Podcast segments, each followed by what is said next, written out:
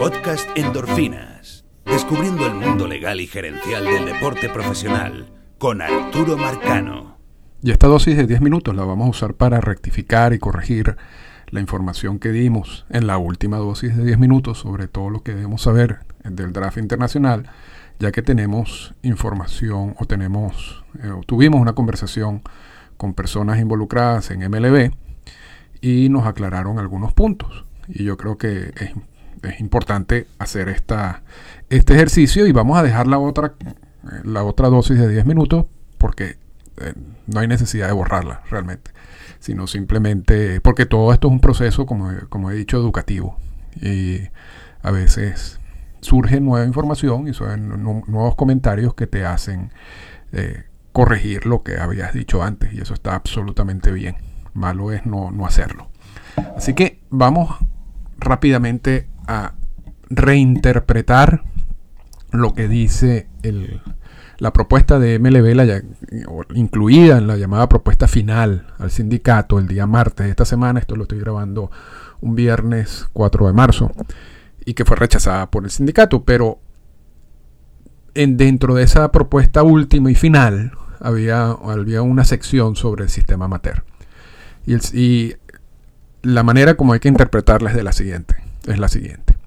Primero, dice que la, la propuesta, lo que ellos quieren hacer, va a incrementar en 23 millones adicionales el gasto en jugadores amateurs en comparación con el 2019. Allí mantenemos el mismo comentario de la otra dosis al decir que no se sabe si esos 23 millones de dólares es la combinación del draft de regla 4 y el draft internacional o son 23 millones de dólares a cada uno. Esa, duda sigue en el aire. El segundo punto de la propuesta de MLB dice, el draft internacional aumentará el gasto en jugadores internacionales y mantendrá el número de jugadores firmados, al mismo tiempo que atacará la corrupción de varias maneras, incluyendo la eliminación de los preacuerdos y, la, y el hacer eh, pruebas de antidopaje es obligatoria.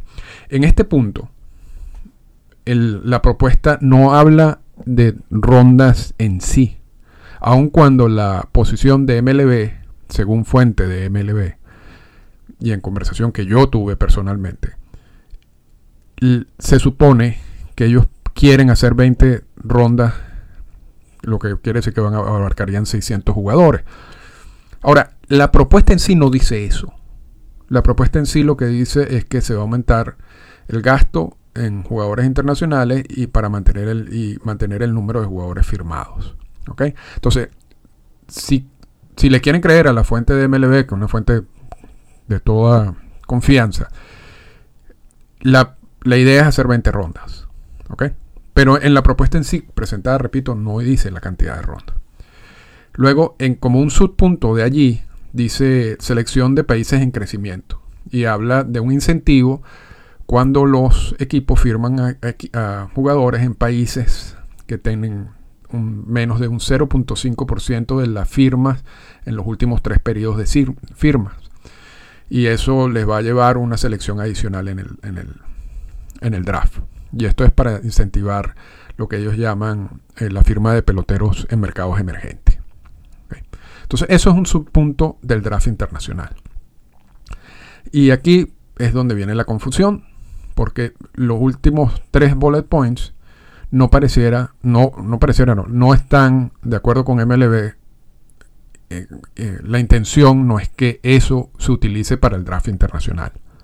Y en esos tres puntos son del Kumar Rocker Rule, que es todo esto de los exámenes médicos y que el equipo luego de seleccionar a un jugador y que haya pasado el examen médico no puede ofrecerle menos del 75% del valor del slot.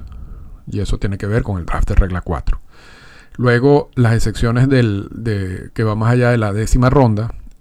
Y allí entonces hablan de, del dinero y el aumento de, la, de 125 mil dólares a 150 mil dólares. Esa excepción luego de esa décima ronda, esa décima ronda se refiere al draft de regla 4. Y lo del asunto de que si el jugador puede ser seleccionado en el draft y después ir a un junior college y el pago y cómo se cuenta para el, el, bonus de firma, ese punto también es para el draft de regla 4. Es decir, la propuesta de MLB tiene 5 bullet points, 5 puntos, de los cuales en una confunden los dos, o sea, no se sabe si, si el aumento de los gastos va a ser para los dos, de los 23 millones para los dos o, es separado. En una hablan específicamente del draft internacional, pero no mencionan rondas en sí, ni número de peloteros firmados, solamente dice que van a mantener el número de peloteros firmados. Eso es lo que dice el texto. Y los otros tres puntos no se refieren al draft internacional, se refieren al draft de regla 4. Entonces, esa es la información. Así es como debemos entender el, el documento de MLB y así es como y, y, eso, y así es. Y así es. Ahorita, el otro punto es que eso es simplemente una propuesta. Y todavía faltaría negociarla con el sindicato. Y todavía faltaría hacerle más ajustes, los ajustes que sean necesarios. Entonces, pero en este momento la interpretación de ese documento que se filtró de la última propuesta de MLB cuando habla del draft internacional y cuando habla del sistema amateur internacional debe ser interpretado como, de la manera como lo expliqué en, este, en esta dosis de 10 minutos. No en la dosis de 10 minutos pasada, que tiene una, una interpretación distinta partiendo de la confusión que generaba la redacción del documento y posiblemente mi confusión en general. Así que, y eso, repito, está bien, porque uno en estos procesos aprende y tiene que ajustar. Esta fue una presentación del podcast Endorfinas.